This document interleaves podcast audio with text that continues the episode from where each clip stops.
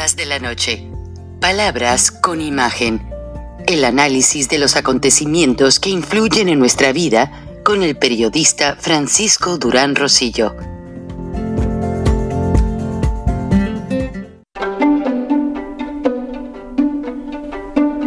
Frank Durán Rosillo eh, te saluda y los saluda a todos ustedes, su amiga María Celeste Raraz, para invitarlos a que se suscriban a mi canal de YouTube María Celeste Raraz, tal como mi nombre, donde les informo todas las semanas eh, sobre entrevistas que tienen un tema que ayuda a mejorarnos como personas y de paso son interesantes.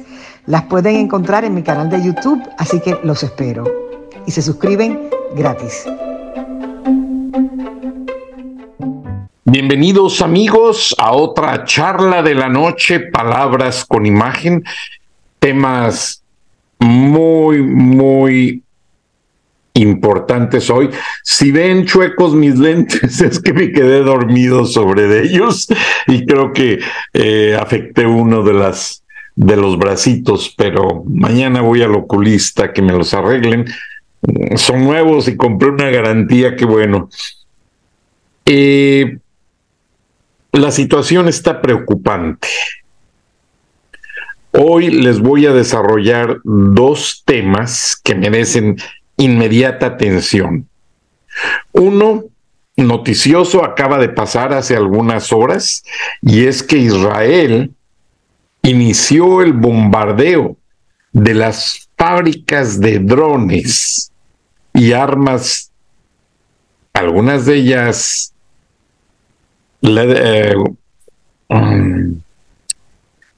algunos de ellos misiles con cabezas, se creen nucleares, en Irán.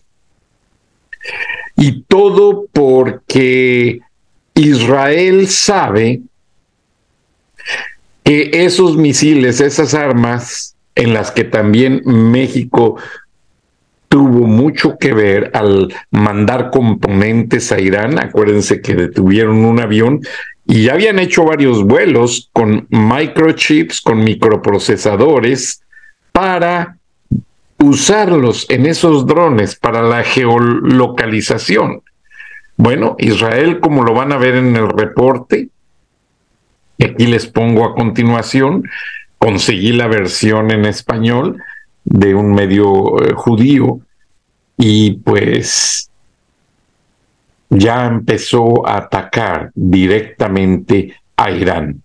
Obviamente que Putin no se va a quedar de brazos cruzados y esto podría ocasionar más retaliación militar. Ahora, estúpidamente el presidente López Obrador en el jueves o viernes se declaró a favor de Putin y condenó que Alemania le estaba mandando cañones sofisticados y blindados al gobierno de Ucrania. Qué tontería, porque es aquí donde Rusia está invadiendo Ucrania. Entonces, todos condenamos esa invasión. Permítame y les pongo las imágenes, pero antes de ello, si usted pensaba que esta charla es interesante y dice, bueno, eso a mí que, como siempre, eso ya está involucrando a México. En lo que se ve venir es la tercera guerra mundial. Número uno.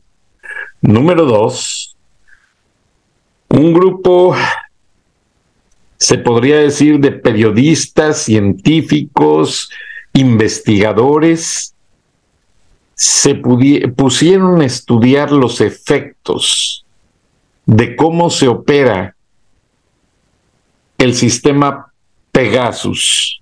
Sí, el sistema que interviene en las líneas telefónicas. Y México fue uno de los países utilizados en el experimento que tardó casi más de un año. Voy a dejar correr Toda la historia es larguísima, es una hora. Fue presentado en los medios americanos y parece ser que en México no se ha dado a conocer nada al respecto. Pero la periodista Carmen Aristegui fue parte de la investigación.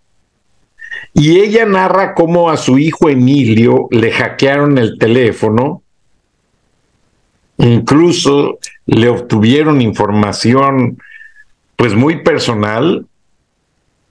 No puedo decir yo, ya ahí en el reportaje ustedes van a ver, porque hablan en español y se traduce al inglés. No pude traducir toda la obra completa al español, pero se entiende, se entiende de qué están hablando. Por ejemplo, el reportaje hace mucha alusión a aquel periodista de los Emiratos Árabes Unidos escribía para el Wall Street Journal y el Washington Post, un periodista que fue a Estambul, en Turquía, a la embajada o al consulado de los Emiratos Árabes, a arreglar su, uno, un documento precisamente para casarse con su prometida y ya no salió de allí vivo. Todo parece ser que lo sacaron en maletas ya descuartizado. Esta historia le dio la vuelta al mundo y fue muy conocida en los Estados Unidos por el hecho de que este periodista analizaba mucho la guerra petrolera, sí, la guerra política petrolera y la corrupción detrás de eh, árabe mayor, por así decirlo en otras palabras, que está a cargo de los Emiratos Árabes. Ustedes van a ver todos los detalles allí.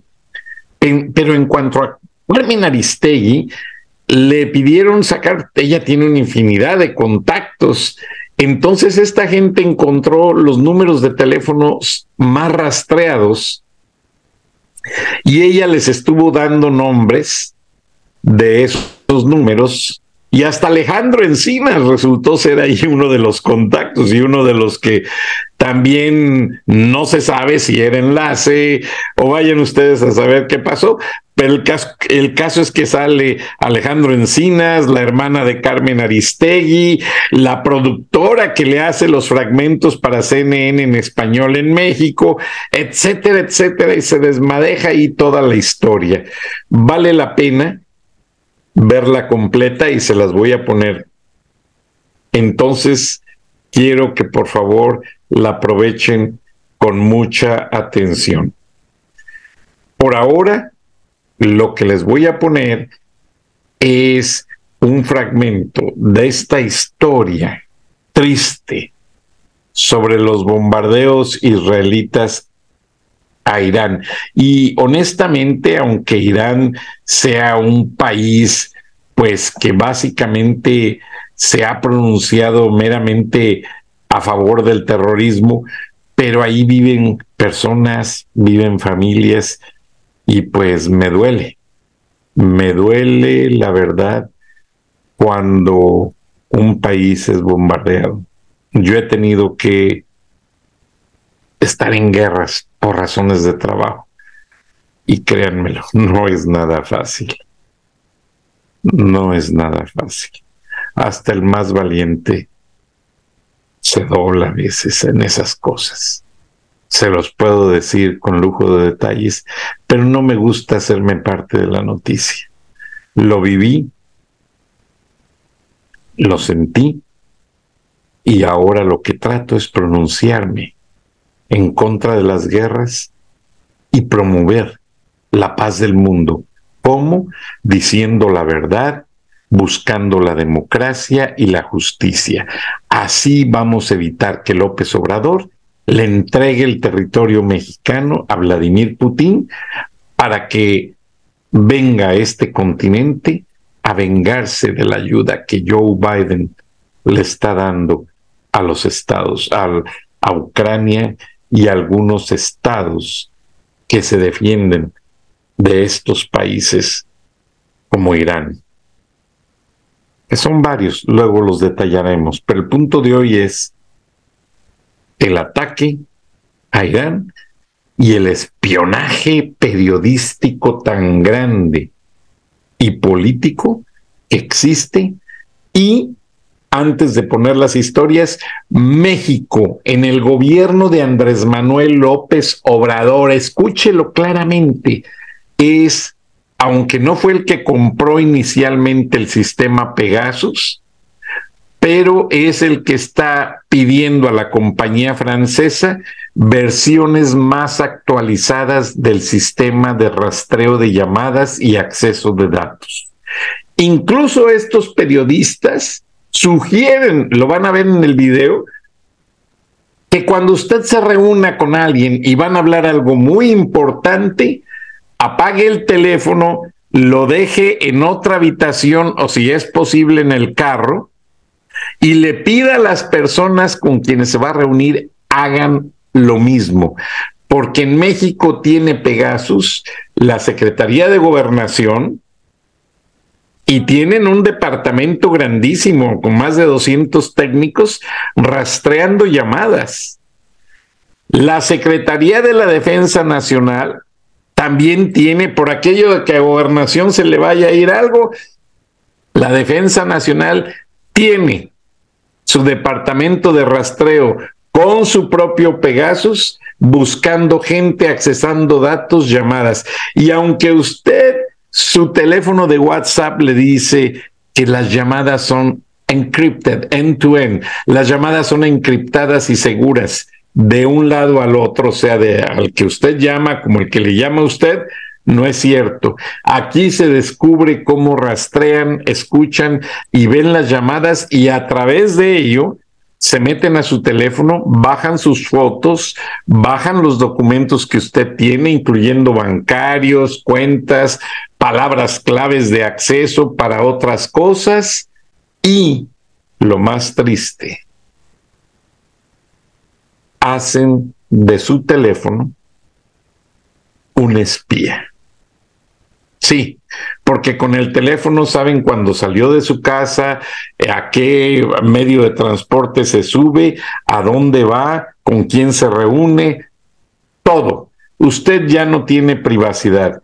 Ahora entiendo por qué algunos líderes de los carteles que no han podido ser agarrados, pero esto más bien es cosa de que el gobierno no los quiere agarrar, no usan teléfono celular cuando van a hacer alguna llamada le dicen a uno de los chachalacos, a alguno de los, ¿cómo les llaman? Halcones que tienen 10 millas lejos, dicen, oye, dile a Funano que me traiga su teléfono, que me lo preste, hace las llamadas que tiene que hacer esto y lo otro, le regresa el teléfono y le dice, desaparece de aquí, vete a tal pueblo a trabajar y no vengas conmigo nunca más. Así lo hacen, así lo hacen. Bueno, vean los reportajes y después de esto nos vemos y nos escuchamos mañana. Hasta entonces. Noticia de último minuto, Israel ataca a Irán aparentemente para ayudar a Ucrania, una fábrica de drones para Rusia, así lo ha demostrado. hay un incendio en Irán, en una refinería de petróleo Azarin, también en el centro de producción de municiones y también en donde se realizan eh, los drones, donde es una fábrica de drones, estaría en llamas. Parece que Israel lanzó una operación especial sobre Irán para destruir toda su industria militar. Esto eh, sería algo que a pesar de que eh, tiene o no que ver con Rusia, por supuesto que Rusia estaría ahora mismo eh, muy eh, atemorizado con lo que está sucediendo, porque de ser así, significa que Israel habría tomado ya un bando entonces. recordemos que Israel no se quería meter en la guerra de, de Rusia con Ucrania, pero habían fuertes rumores de que decían que Israel iba a tener que meterse. Y recordemos que ahora acaban de decir que Vladimir Putin básicamente está enfrentando a todos los países y básicamente está amenazando a toda la OTAN. Parece que ha llegado el, la gota que ha derramado el vaso de agua. El Ministerio de Defensa de Irán informó sobre varios ataques con drones a lo largo del país. No se conocía la autoría del hecho, pero más que nada todos los caminos conducen a Israel. Algunos creen que esto es Estados Unidos desde Israel atacando a Irán para eh, destruir los suministros de armas a Rusia. Y es que eh, la inteligencia habría definido que en Irán se estaba terminando de construir eh, una cantidad muy grande de drones para ser enviados eh, a Rusia y también de algunos misiles. Esto, por supuesto, eh, anticipa entonces todo lo que viene eh, haciendo Occidente para ayudar a Ucrania también. Esto, por supuesto, va a ser disfrazado por otras razones para que se crea que Israel tiene otro tipo de problemas con Irán, que es cierto que lo tienen, pero también esto solamente le conviene más que nada a Ucrania y no a Rusia. Al contrario, el ataque con aviones no tripulados tuvo como objetivo una instalación militar que está vinculada al Ministerio de Defensa de Irán en una ciudad de Isafán y provocó una explosión. Y eh, se cree que Israel está poniendo a prueba su, fuerza aérea y algo está pasando. Eh, hay múltiples explosiones en diferentes cinco lugares de todo el país de Irán eh, y los rumores es que Israel atacó toda esta área de Irán algunos creen que el gobierno de Israel y de Estados Unidos estarían invadiendo el espacio aéreo de Irán, pero no hay nada que puedan decir. En este momento no se ha atribuido la responsabilidad a ningún país o grupo específico, pero se está dando en este momento. Eh, algunos eh, drones eh, fueron destruidos, según lo ha dicho Irán, según la defensa aérea, y quedaron atrapadas algunas trampas de defensa y explotaron. Pero parece que no hubo hasta ahora ninguna baja pero se han dado de 5 a 6 explosiones reportadas en diferentes lugares. Todo esto eh, tiene mucho que ver con la producción de municiones y de aviones no tripulados, la fábrica de aviones no tripulados en donde se hacen estos eh, drones especiales eh, iraníes para Rusia habrían sido destruidos. Se cree que esto iba a ser Unidos de eh, poder eh, iniciar algún tipo de ayuda para Ucrania. Recordemos que Israel no se ha querido meter, solamente ha dicho que ha estado ayudando de manera de, a través de la inteligencia y aquí podría hacer algo de esto. Ya en Serbia se había destruido una vez una, una fábrica de drones también que se las daban a Irán y Irán se la daba a Rusia. Así que eh, en este momento Israel estaría entonces ayudando eh, en lo mejor que puede suceder.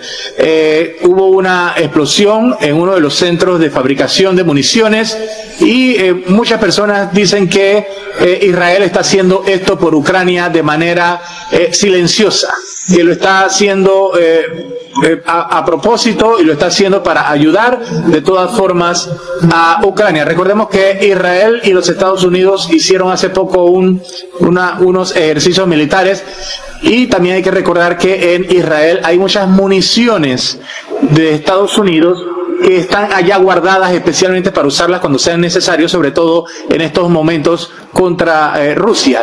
Pegasus. Pegasus. Pegasus, which has been used to monitor and track journalists, human rights activists, and dissidents across the globe. In collaboration with Forbidden Films, a two part investigation. We immediately realized that this story would be huge. NSO was established with the ambition to make the world a safer place. Into powerful spyware. It's a military weapon used against civilians. This is extremely serious for democracies. Used around the world. There is no control over how countries use it, and they have been using it in the worst way you could imagine. Now on Frontline, part one of Global Spyware Scandal Exposing Pegasus.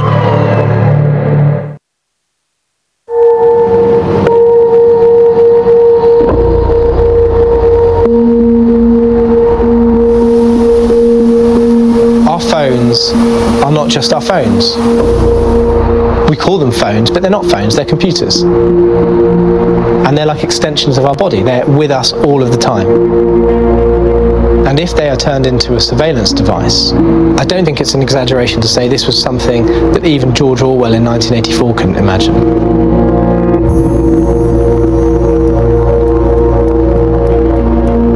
It's beyond science fiction. Va se faire un brief.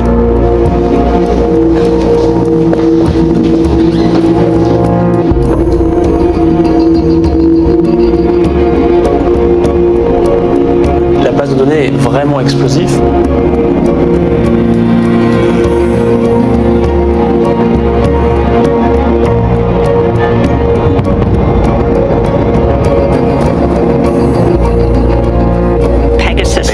Pegasus. Pegasus.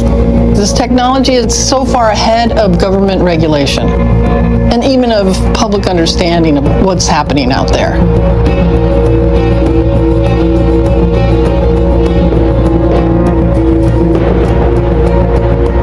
all of us suspected that if NSO Group was giving authoritarian and repressive regimes such a powerful instrument of surveillance, that it was pretty likely that this technology would be abused. But none of us had been able to prove it on a systemic scale.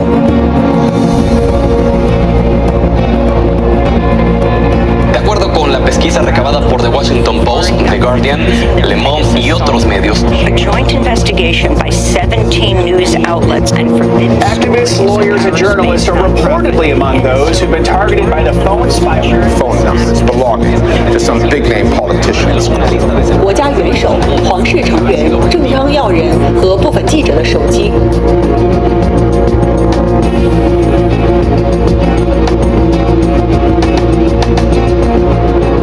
Device that you have in your pocket could be a spy that is spying on your life.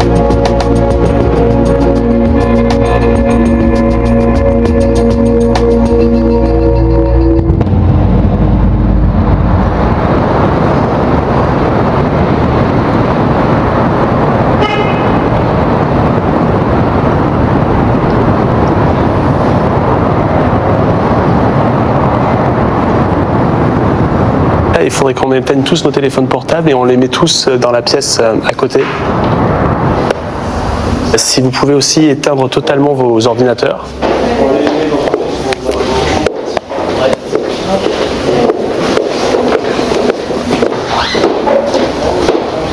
Parfois ce sera un peu contraignant dans les mois à venir, mais c'est un sujet extrêmement euh, sensible. On a une énorme euh, fuite, un énorme leak des numéros, il n'y a pas de nom. Et donc il y a un gros travail de d'identification de, à travers ces numéros, en fait, quelles sont les personnes ciblées. La base de données est vraiment explosive parce qu'il n'y a, y a que des scandales en puissance. N'en parlez pas à votre premier cercle de proches. Vraiment, il faut, faut absolument pas en parler. Parce que euh, on parle d'un sujet où il est question euh, de, surveillance et de. Donc on est vraiment euh, directement dans la. Pas dans la gueule du loup, mais on est dans, dans le collimateur et à un moment donné, on sera vraiment surveillé de près, c'est certain.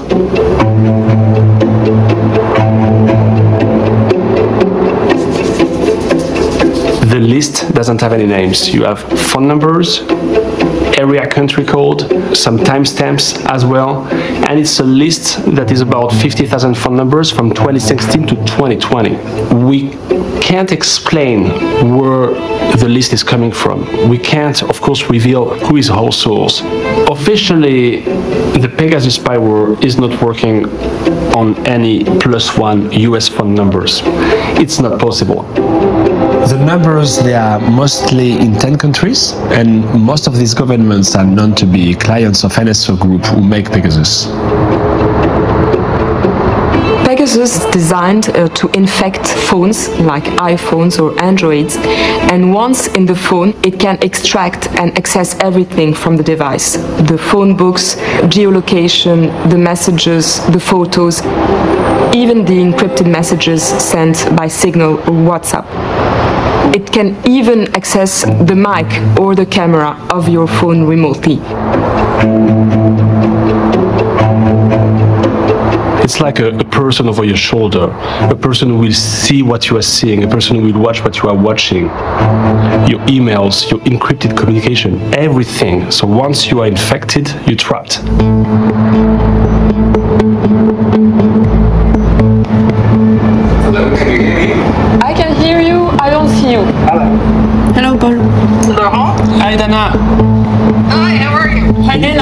Good and you? We decided to reach out to some partners, the Washington Post, the Guardian, and many other ones. We wanted to tell you about some um, information we have and about a new project we are starting. We had no names attached to the numbers. We needed more journalists. We needed reporters on the ground who could reach out to some victims. We need people with tech expertise. Uh, we still have to identify numbers. Many of them actually haven't been identified yet, so we need your help on this. The moment they mentioned the numbers of phone numbers that they had, the quantity of phone numbers, tens of thousands, mean, my jaw just hit the floor. There is a lot that concern India. Some people in Mexico, Information about Hungary. Azerbaijan, and Kazakhstan. If Forbidden Stories have got data that can identify not just who the customers of NSO are, but potentially point in the direction of who the targets are as well, this is a game changer. This could be transformative in terms of our understanding of the whole cyber surveillance industry. I specialize in national security reporting, so surveillance is part of my beat, so to speak. You could see patterns starting to emerge, and you could almost like touch, okay, that might be a story. You know, here's something that's happening in Azerbaijan. That might be a story. Okay, I see what the Moroccan story might be. It's like watching a photo emerge in a dark room. We will shortly be arriving at Elephant Castle. Change here for Bakerloo and Northern Line. We at The Guardian have been reporting about NSO for a long time. We thought it was really important to hold this company to account. Israel has become a world leader in this industry and exports these tools all over the world. And if you like, NSO Group was in many ways, you know, the jewel in the crown The NSO Group was recently valued at $1 billion. It is one of the most successful companies in Israel's startup space. NSO says they sell the software to governments around the world for legitimate purposes, fighting terrorism or violating local laws. Here was a company founded by three guys in 2010 that claimed to have 40 countries around the world buying its technology that made bold claims about its technology being used to solve serious crimes and help facilitate national security inquiries. This was a big deal.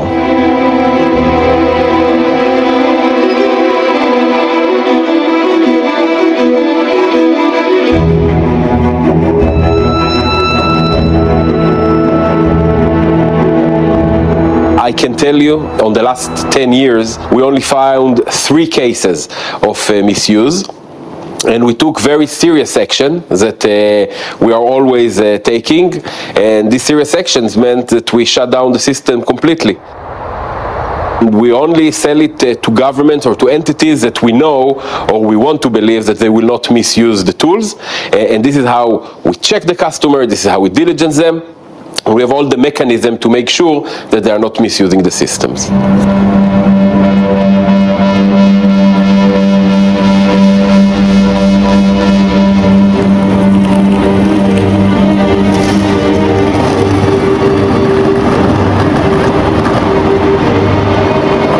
in the middle of Paris, in the middle of this big COVID crisis, We got everyone together to plan the investigation. Thank you. Sorry about that.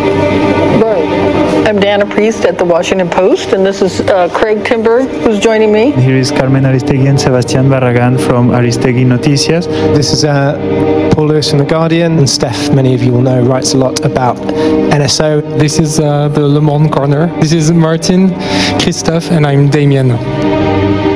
Usually we see reporters at other news organizations as our rivals. We compete against them. We never want to share information with them because, you know, we want to keep our stories to ourselves. And this is just a different way of operating. This is seeing other journalists as partners. We are really one group, one group with one goal, publishing those complex stories and We worked with more than 80 journalists and we set up a publication date of July 2021 that gave us about a year to investigate the list. We would, even in order to protect the source, that's clearly something that is very The main task for us and from all the partners was to identify the names behind the phone numbers. That was crucial. With phone numbers only, we can do nothing. The data is the beginning of the project. We need to find sources. We need to go on the field. This project is about who is spying on who in many countries, and those countries, most of them are very dangerous. We had a kaleidoscope of potential victims. We have the data, but how do we prove that Pegasus was on the phones? And that was always going to be the hardest thing about this project, which was We had data which is a very good indication of who the persons of interest were to these government clients of NSO, but we couldn't know whether a phone had been hacked unless we conducted forensics on it.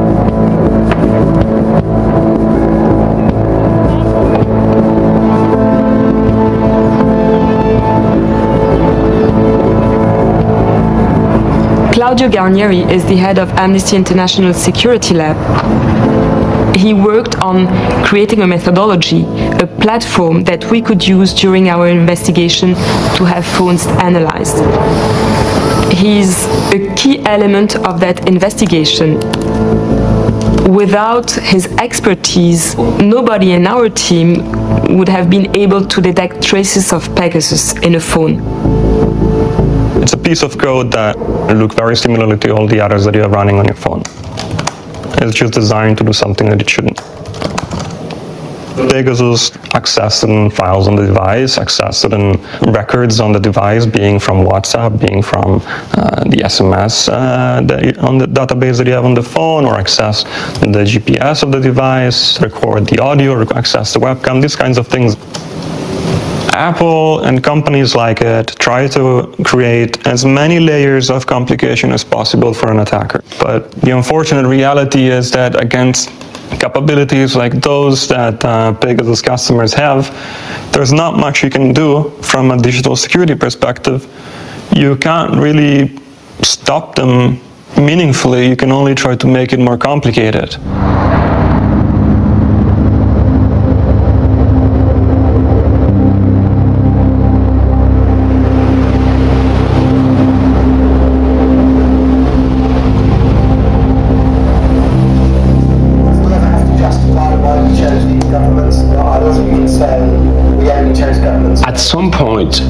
We discover on very crucial information, an information that changed entirely the project.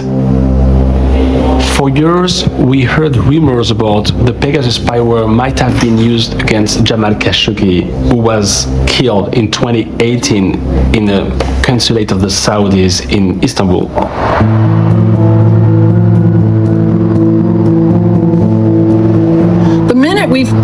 Out about this list, the first thing we all did was to check for any numbers related to Jamal Khashoggi or anyone we knew who was associated with him. And right away we found two numbers associated with the two women closest to him in his life. Jamal Khashoggi's murder really, in the history of the Post, stands out. He was an opinion writer for the Washington Post, very gentle, soft spoken man. His voice became very important because he was the single most important dissident writing about the Saudi regime. Jamal, let me start with you. You've compared your crown prince to Putin, to Iran's supreme leader. You've said he's creating, quote, an interesting form of dictatorship. How so? I still see him as a reformer, but he is g- gathering all power within his hand. As we speak today, there are Saudi intellectuals and journalists jailed. His murder was so cold blooded, and we, we still don't have the whole story. Jamal went to the consulate in Istanbul, and then he disappeared. Senior Turkish officials have reported that he is in fact in the building and he is still here.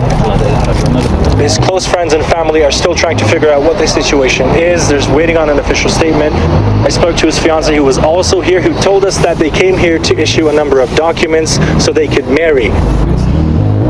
They dispatched an assassination team that landed in a plane in the, in the airport and came in cars with tools to hack him up, hack his bones, and carry him out in a suitcase or suitcases.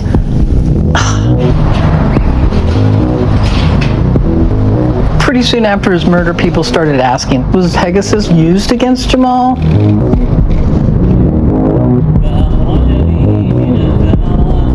Word is that you sold Pegasus to them, and then they turned it around to get Khashoggi.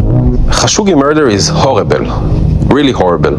And uh, therefore, when uh, I first heard there are accusations that our technology being used on Jamal Khashoggi or on his relatives, I started an immediate check about it. And I can tell you very clear, we had nothing to do with this horrible murder.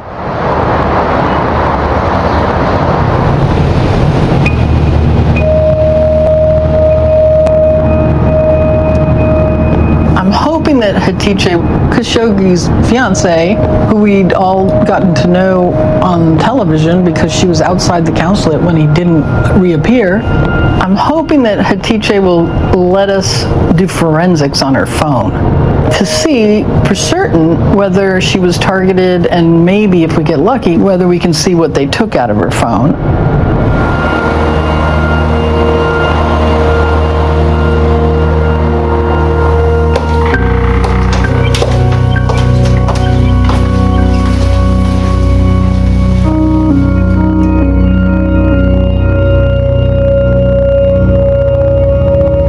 They killed my future. They killed my life. I felt inside me something changed and broke. Do you feel like your phone is doing anything strange? Do you think it could be hacked? We can test it, so we could do that if if you wanted to do it. We Okay, you can do that. Okay, that'd be great. We just need to plug your phone into our computer. Okay. So maybe mm-hmm. we do that. Great.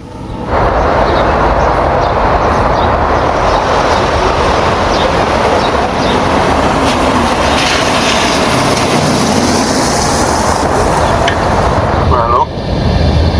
Claudio? Hi. It's Dana. Hi, how are you? I don't know. You tell me. So, I checked both the uploads. The new one seems clean. The old one, however, has some traces on the 6th of October of 2018. Seems to have been papers compromised, which was followed by some additional traces on the 9th and then on the 12th. There's also an additional record in June of 2019, but that seems to be probably a failed attempt, and I don't see anything following that. Okay. Analysis proved that the phone belonging to Jamal Khashoggi's fiance had been infected with Pegasus. Then we find out the date, which is four days after his murder, when she's still trying to figure out what's happening. And it just seemed like such a ballsy move to surveil the person who has become the public face of his disappearance.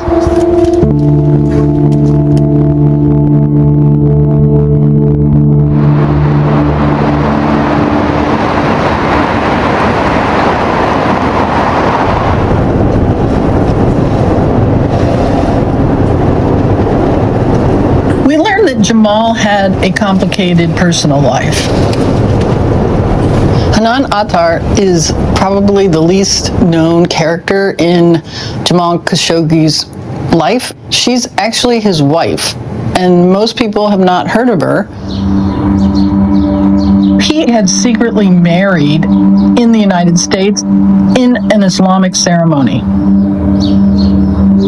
What I discovered is Hanan is living in hiding in the United States while she waits for her political asylum case.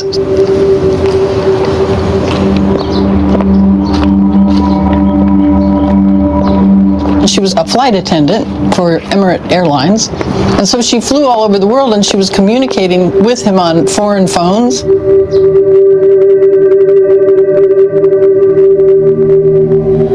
Was so happy, and I was so happy as well.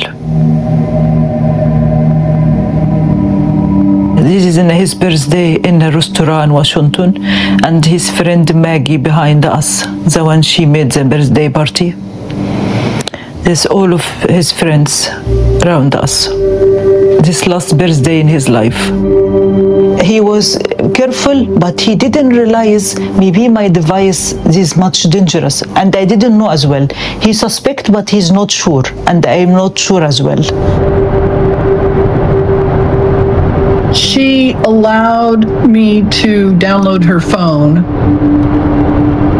to send a copy to Claudio and to Bill Marczak at Citizen Lab, who also conducts forensic analysis.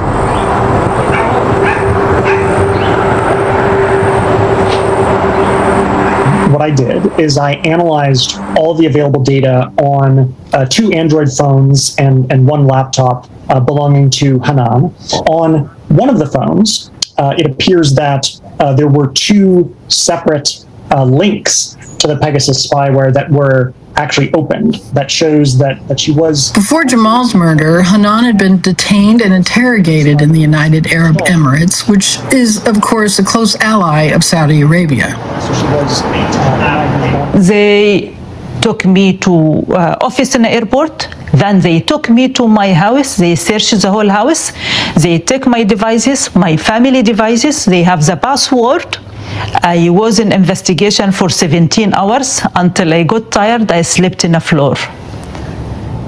What Bill discovered was when she was detained at the at the UAE airport, somebody who took her phone then opened a browser on her phone and then typed in a URL that then directed the phone to a website known to Citizen Lab as being a Pegasus website that activates the infection.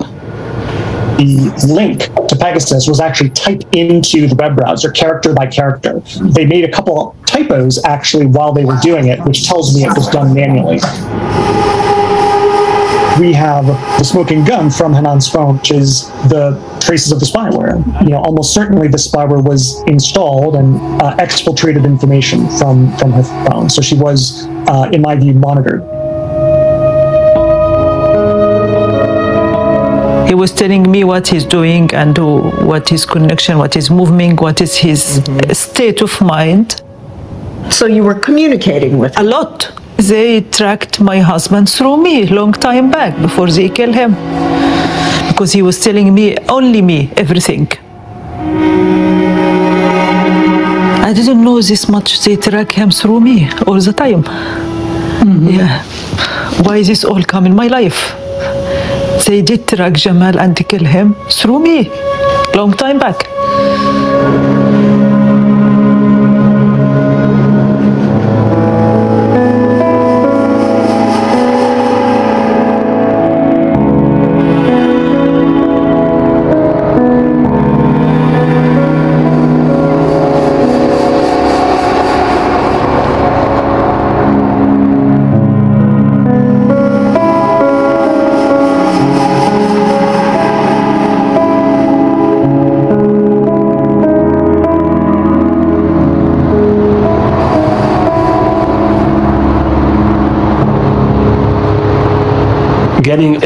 On the device of Anan, on the device of Atiche, all of that was breaking the narrative of the CEO of NSO Group who told to the press that that spyware were never used against the Jamal or the relatives of Jamal.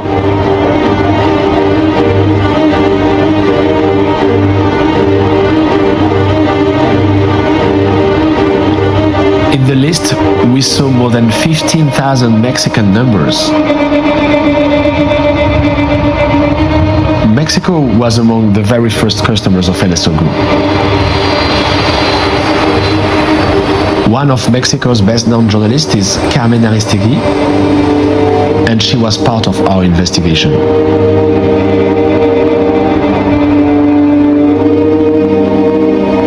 She has maybe more followers than the president of Mexico. And uh, we needed to understand who those phone numbers in Mexico belongs to.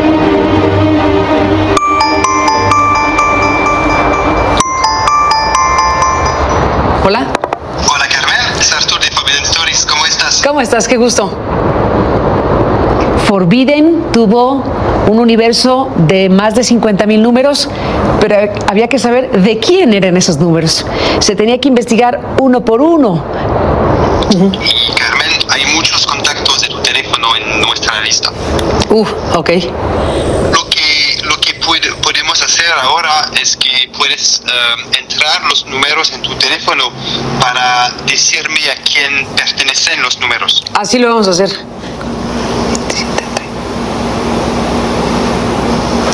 Tengo un directorio nutrido y entonces ese directorio lo cruzamos con los números de Forbidden y los números de mi directorio.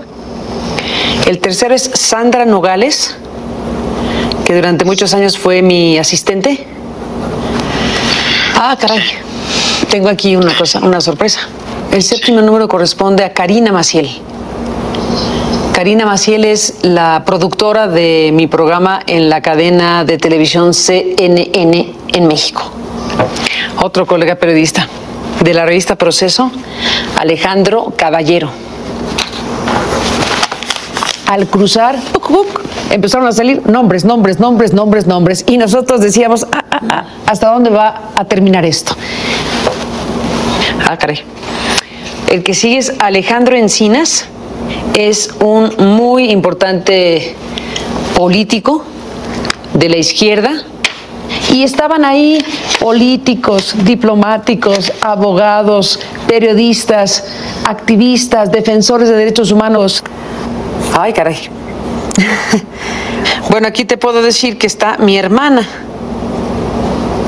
Aquí aparece mi hermana Teresa Aristegui Flores.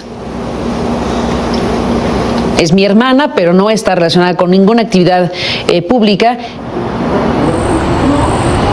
Yo intuyo que aquí nadie se salva.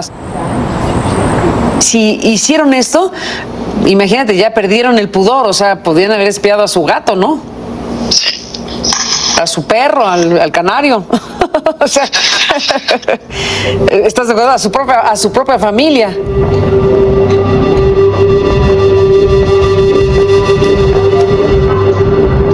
We knew from a previous investigation that Carmen's phone was heavily targeted with Pegasus in 2015 and 2016.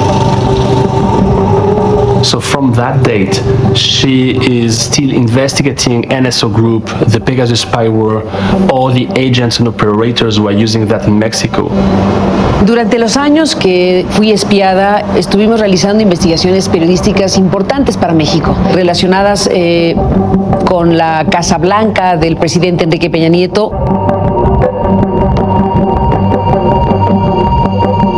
Una casa en un barrio muy lujoso de la Ciudad de México, en posesión del presidente de México, de Enrique Peña Nieto y de su familia, que no podían explicar que desde luego no podía haber obtenido el presidente con los ingresos que el presidente pudo haber tenido como presidente, como gobernador o como hijo de una familia de clase media.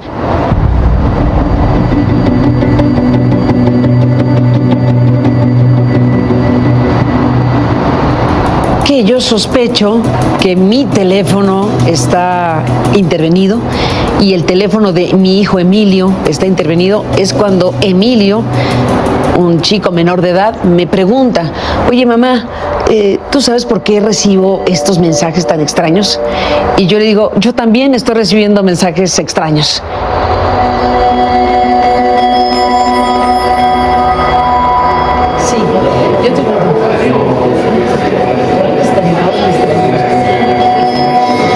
Quisieras clic para ver algún problema de tu visa en Claro, Estados Unidos. claro, ¿Te claro. acuerdas? claro. ¿Qué puede estar mal con tu visa, no? Sí, pero era imposible que no hicieras clic. A ver, yo veía mi visa y decía, pues, ¿qué vigencia tiene? Tiene. Fuera de la vigencia, ¿qué problema puede tener? Pero, ¿sabes? Es algo que es inevitable que, que hagas Que les clic.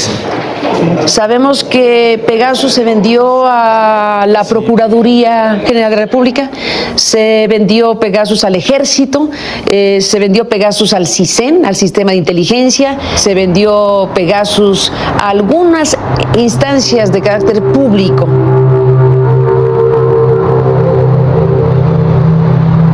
No puedo decirles mi nombre.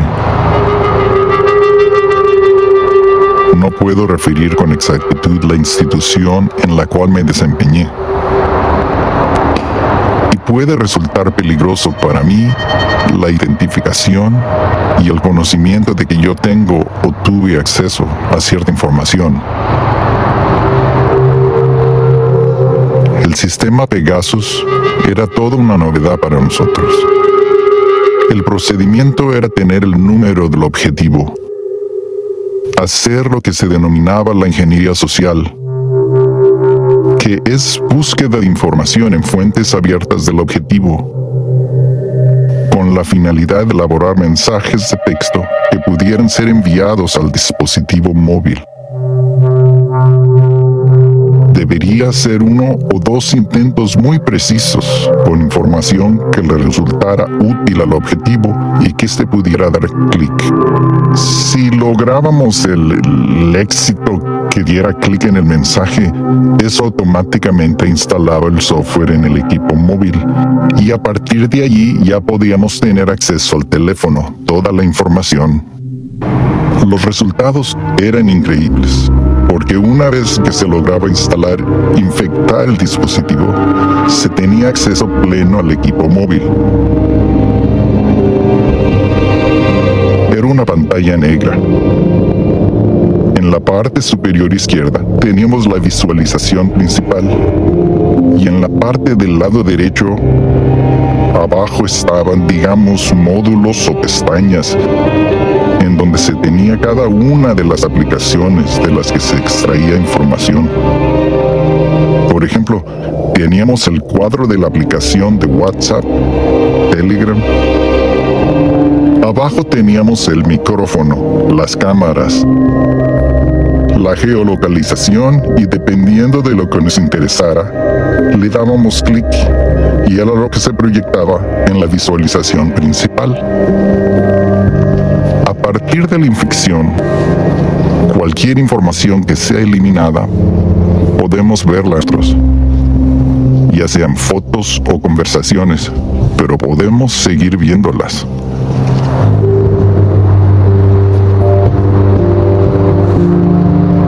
Cuando empiezas a saber qué cosa es Pegasus, te vas de espaldas. Quedas desnudo frente a un poder que no sabes quién detenta. Eh, quedas eh, vulnerable frente a alguien que está observándote bajo una lupa. Pueden estar contigo en la oficina, en la regadera, en la cocina, con un amigo, con una fuente, todo el tiempo.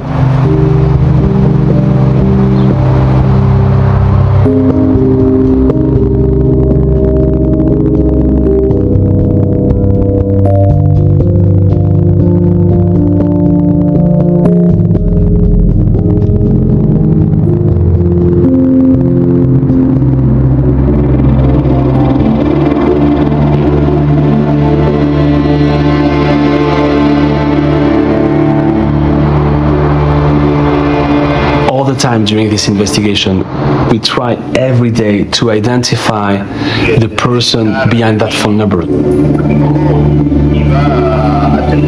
This is what all the partners and the Forbiddance team were doing most of the time. Basically, the consortium had access to a list so of, of potential um, targets. Exactly.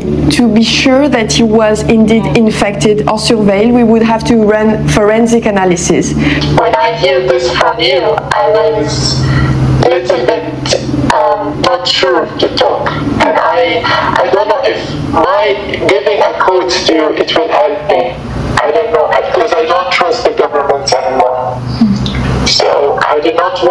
put myself or my family under risk. I, I reached a stage, I realized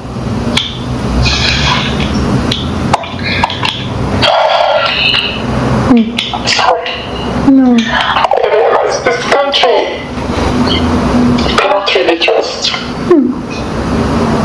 If you will ask me, I am very angry. Of course. Of course.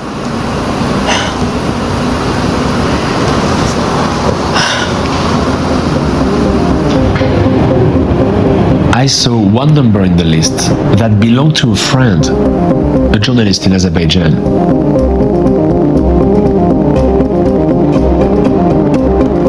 Her name is Khadija Ismailova. She's an award winning investigative reporter and an outspoken critic of the government, renowned for her exposes of corruption at the hands of the country's president. Azerbaijan, you have a lot of oil and gas. It's a dictatorship, and the dictator's name is Ilham Aliyev. And this person and this state is extremely violent against dissidents, political opponents, journalists. I first met Khadija Ismailova in Azerbaijan in about 2006 2007. Khadija Ismailova relentlessly kept on exposing the wrongdoing and the corruption of the Aliyev regime. She showed how, you know, they were having their hands into a big chunk of the Azerbaijani economy. She was showing how they were, you know, taking money in a covert way, how they were stealing money basically from the people. Ki sizin hakkınızı talep eden adamlara nece zor tatbik edirsiniz. Hamısını ya da salın.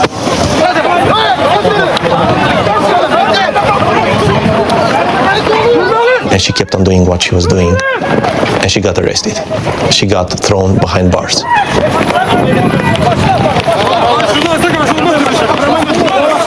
After all this investigative reporting, Khadija became a prime target for the government in Baku and for the Aliyevs.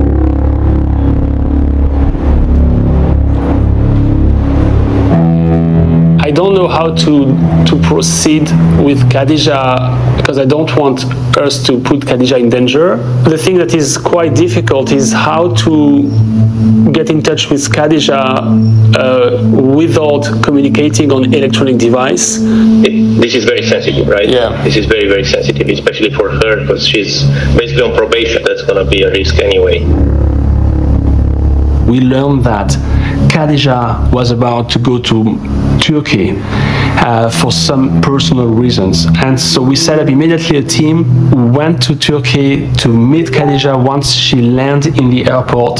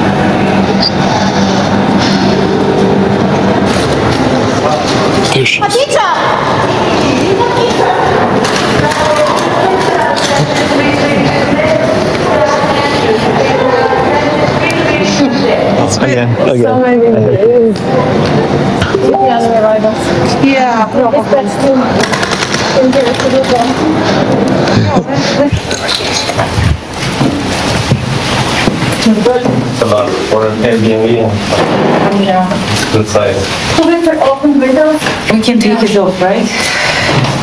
Not too long. Very soft.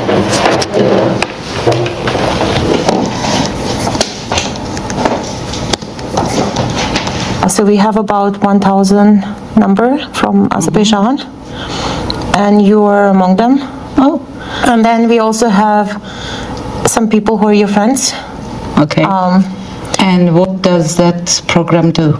So what the program does is, it basically, without you knowing, um, it, it it installs things on your phone, and then it allows. Even if I didn't click on anything? Yes. See, so the, the the secrecy of this it's called Pegasus, mm-hmm. and the secrecy of it is that you don't actually see or you you, you don't do anything. So before you had this, you had to click on something to be infected. In this case, it all happens in the background, and you have no idea that you're infected. And when you're infected, it's transmitting your messages, your images, this, everything that's happened on your phone, including on Signal, because they have the phone itself. And it's legal to sell it? Yes. So um, we, what we know is that most likely, sometimes in 2018, the government got it. Okay. And we have a lot of data from 2019. Um, and you know that was a big year of protests. You were on a hunger strike with other Yeah, yeah. people. Uh, you guys had a woman march. You were yeah. leading the march. It's kind of the most like in the country. So one way for us to verify that, y- you know, what exactly, you know, was done in your case would be to do forensic on your phone? Yeah, why not?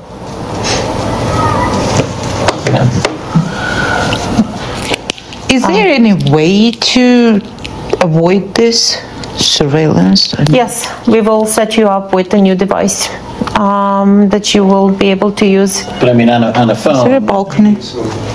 There'll always be some way, you know, to, to do it, but there are other ways to communicate Yeah. securely.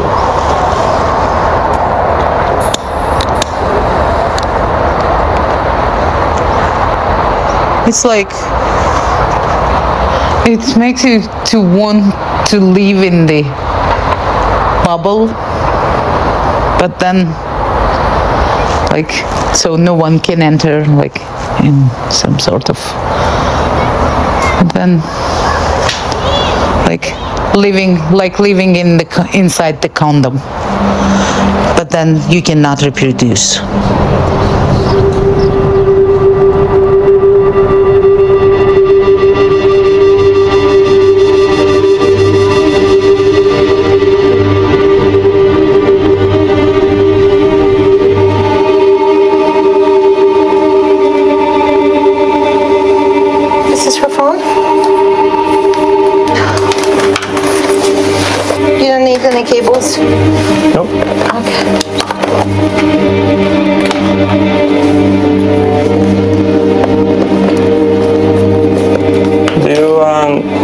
she still has a backup of? Yes, she does. Yes, she does. Well, right now I'm trying to jailbreak the phone. Hopefully it works.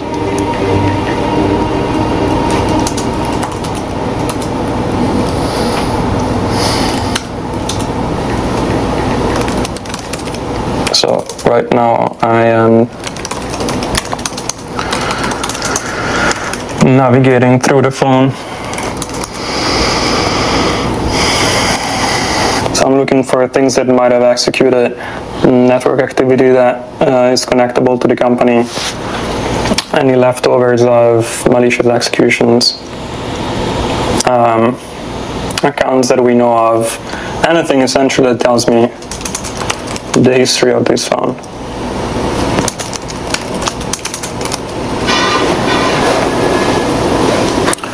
It's interesting. It's not something I've seen before.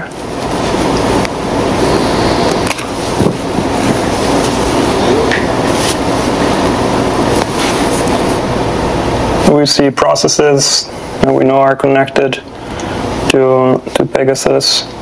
We see some iMessage accounts that, um, that are connected to the attacks. Because these might indicate what was the entry point. Oh, was Apple Music? What the? Oh, really? That's, that's weird. So they might have started using Apple Music to exploit it? Um, I have to do some more digging on this because I need to look up like what specifically these applications are. She's definitely among the ones most targeted.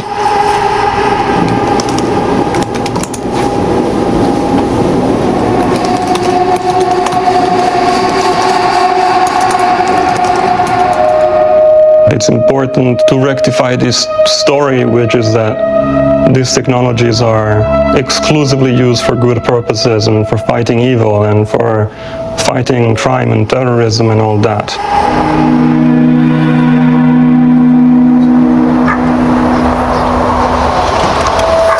Okay, so no, Khadija is coming. Hi, Claudio. Hi. Now tell me how bad it is. Okay. Um, there are definitely some records uh, that that indicate various points where phone uh, seemed to have been compromised. Uh, So I started feeling like I played Doctor in the 1300. I'm basically kind of just keeping the death count. I'm contributing to creating a trauma here, and I can see it in many cases. Like I can see it that they are right now they're going through a traumatic moment, and I'm like that person in the room that is breaking it. There are also some more recent records from even as recent as early May of this year, so until a couple of weeks ago. Um, but all in all, it seems like this probably extended between 2019 and 2020, 2020 at the very least. I've been told that you will not know what exactly had been uh, monitored or uh, recorded. With this kinds of kind of uh, monitoring technology, the point where they have that level of access to the device, virtually everything is possible. So Yeah, thank you. Have a good day. Bye bye.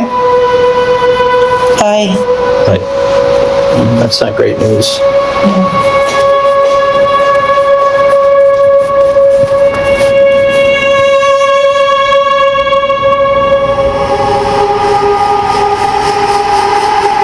night I've been thinking about what did I do with my phone. And I feel guilty. I feel guilty too for the messages I've sent. I feel guilty for the information sources that who send me thinking that some encrypted messaging ways are secure. They did it and they didn't know that my phone is infected. I mean, my family members are uh, also victimized. The the sources are victimized. Everyone, I mean, people I've been working with, people who told me their private secrets are victimized. Everyone, I mean, it's not just me. I I put so many people in danger. And and I'm angry. I, again, I'm angry. I'm angry with the government. I'm angry with the companies that produce all these tools and sell it to the bad guys, like Aliyev regime. It's it's it's really it's despicable. It's heinous.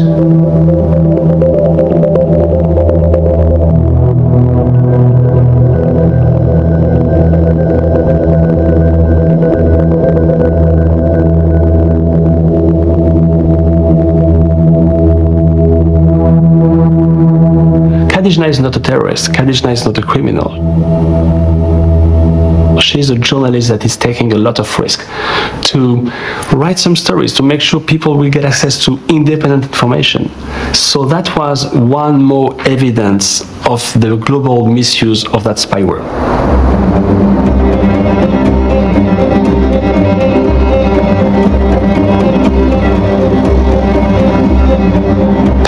Governments manage to retain their power by seeing off threats from people who are campaigning for democracy or holding them to account or telling the truth. And you know, here is a company that gave them a tool to do that. It's a military weapon used against civilians. And the civilians, they don't have any mechanism to help them in seeking justice, any mechanism to find some traces, any mechanisms to know that at least they are the target. you got a real sense that it was free for all. There is no control over how countries use it. And they have been using it in the worst way you could imagine. Even after months of investigating, we kept discovering new things. New names from the list, politicians, heads of state, even a princess. Hello, my name is Latifa Al Maktoum, and I'm making this video because it could be the last video I make. Yeah.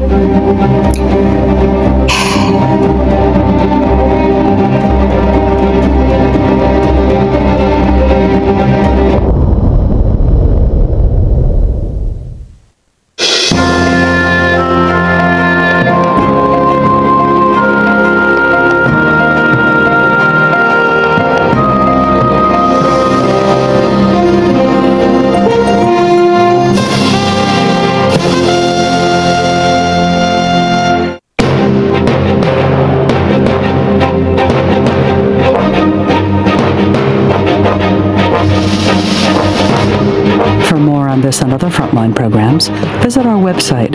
at pbs.org/frontline.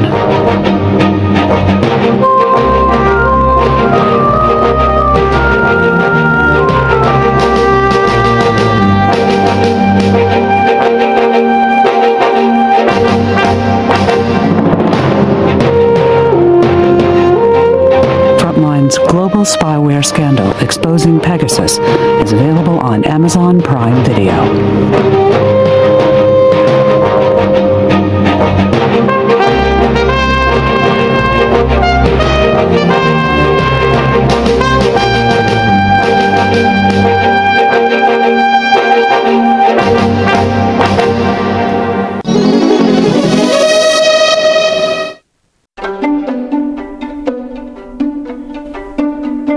Durán Rosillo eh, te saluda y los saluda a todos ustedes, su amiga María Celeste Raraz, para invitarlos a que se suscriban a mi canal de YouTube María Celeste Raraz, tal como mi nombre, donde les informo todas las semanas eh, sobre entrevistas que tienen un tema que ayuda a mejorarnos como personas y de paso son interesantes.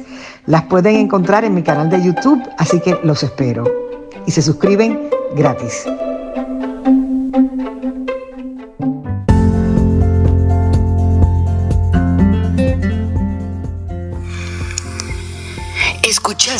El análisis de la noticia, transparente como el agua, con el periodista Francisco Durán Rosillo